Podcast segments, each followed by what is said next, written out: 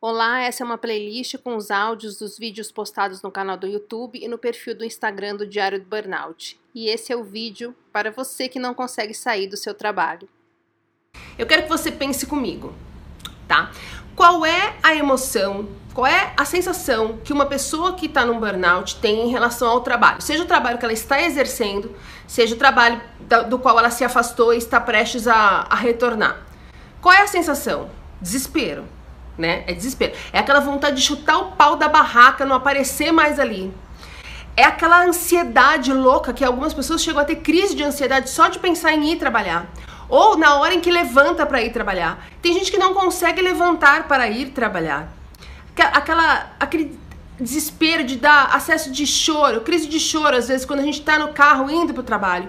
Ou às vezes, quando a gente está voltando no final do dia de trabalho, só de pensar que no dia seguinte aquilo tudo vai se repetir. Aquela surtada que você vai pro banheiro, dá aquela choradinha de cinco minutos, mais cinco minutos para você se recuperar. E aí você volta para trabalhar, porque se você não der essa surtada, essa respirada, é capaz de você abrir o berreiro no meio da sala de reunião. Gente, o burnout se dá em ambientes de assédio moral, ambientes hostis, ambientes é, precários, ambientes insalubres, lugares que acabam com a nossa autoestima, que fazem a gente se sentir incompetente e fracassado, lugares que fazem a gente se sentir é, impotentes, aquela sensação de que não tem o que você possa fazer para mudar aquela situação. Por mais que você se esforce, por mais que você rale, por mais que você lute, por mais que você dê o melhor de você, aquilo não muda. E às vezes é uma sensação de que não adianta você mudar de emprego porque a área em que você trabalha é assim, nada vai mudar. O, o mercado de trabalho é assim, nada vai mudar. E isso, gente, essa sensação é o núcleo do burnout, entendeu? É isso que dentro da gente faz explodir e a gente entrar num burnout. Aí eu quero que você some a isso a informação de que já está comprovado de que é impossível a gente melhorar ou se curar de um burnout no mesmo ambiente que deixou a gente doente. Isso vale para depressão, isso vale para ansiedade. É, e muitas pessoas têm as três coisas somadas ou duas delas e que seja uma só. É impossível você se curar no mesmo ambiente que deixou você doente. E aí eu quero que você some a isso, essa frase que eu vou ler aqui, do psiquiatra Sérgio Baldassin, que fala o seguinte: Conheço casos de pacientes que relutaram durante anos em pedir demissão. Quando finalmente tomaram a decisão, sentiram-se sentiram felizes e surpreendentemente melhores. Então eu quero que você, considerando tudo isso que eu falei, sente em silêncio com você mesmo. Reflita, pense. Por que é que você tá tão agarrado nesse emprego? Por que, que você está se esforçando tanto para manter esse emprego?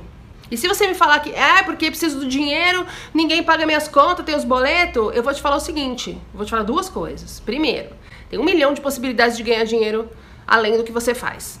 Tá? Se te proibissem de fazer o que você faz, se, se extinguissem a sua profissão, você ia ter que se virar de uma outra forma, ia ter que arrumar uma outra coisa para fazer e ia achar. Porque é assim que funciona. E a segunda coisa é, se você insistir do jeito que eu insisti e tiver um treco, um treco do jeito que eu tive, você vai ser obrigado a ficar anos sem poder trabalhar. E aí eu acho, desconfio que isso seja pior para as suas finanças do que o que você está pensando que pode acontecer de você ficar um tempo afastado, né? Então pensa, por que, que você quer ficar nesse emprego? Do que, que você está fugindo? Você está se escondendo do que na sua vida nesse seu emprego? Por que, que você acha que esse emprego é bom para você? O que, que você acha que esse emprego pode fazer algum bem para você nessa altura do campeonato? Me conta aqui o seguinte: do que, que você tem medo? Você tem medo de procurar uma nova profissão e não se dar bem? Você tem medo de não dar conta de um outro emprego? Você tem medo do que as pessoas vão pensar de você se você, sei lá, não, não tiver um status profissional tão alto quanto você tem? Você tem medo do que pode acontecer se você tiver uma renda menor da que, que você tem hoje? Você tem medo do que vão cobrar de você?